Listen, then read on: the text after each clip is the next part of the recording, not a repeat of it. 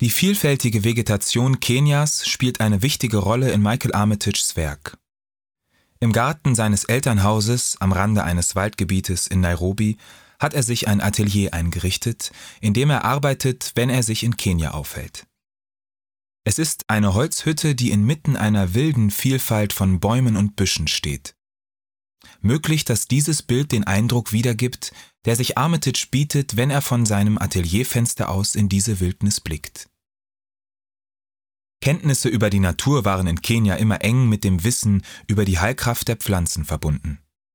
So entfaltet beispielsweise das Harz bestimmter Bäume eine antiseptische Wirkung, die bei Rheuma, Asthma und Bronchitis hilft. Solches Wissen wurde von Generation zu Generation mündlich weitergegeben, eine Tradition, die ins Stocken geraten ist, seit jüngere Generationen sich immer stärker an der westlichen Welt orientieren. Im Lauf der Zeit ging dadurch viel Wissen verloren. In Account of an Illiterate Man, Bericht eines Analphabeten, beschäftigt sich Armitage mit diesem Verlust. Das Wissen der Vorfahren ist für viele Junge nicht mehr nachvollziehbar und wie eine Geheimschrift, die sie nicht mehr entziffern können. Die unlesbaren Zeichen auf der Fahne in der linken Bildhälfte mögen das versinnbildlichen.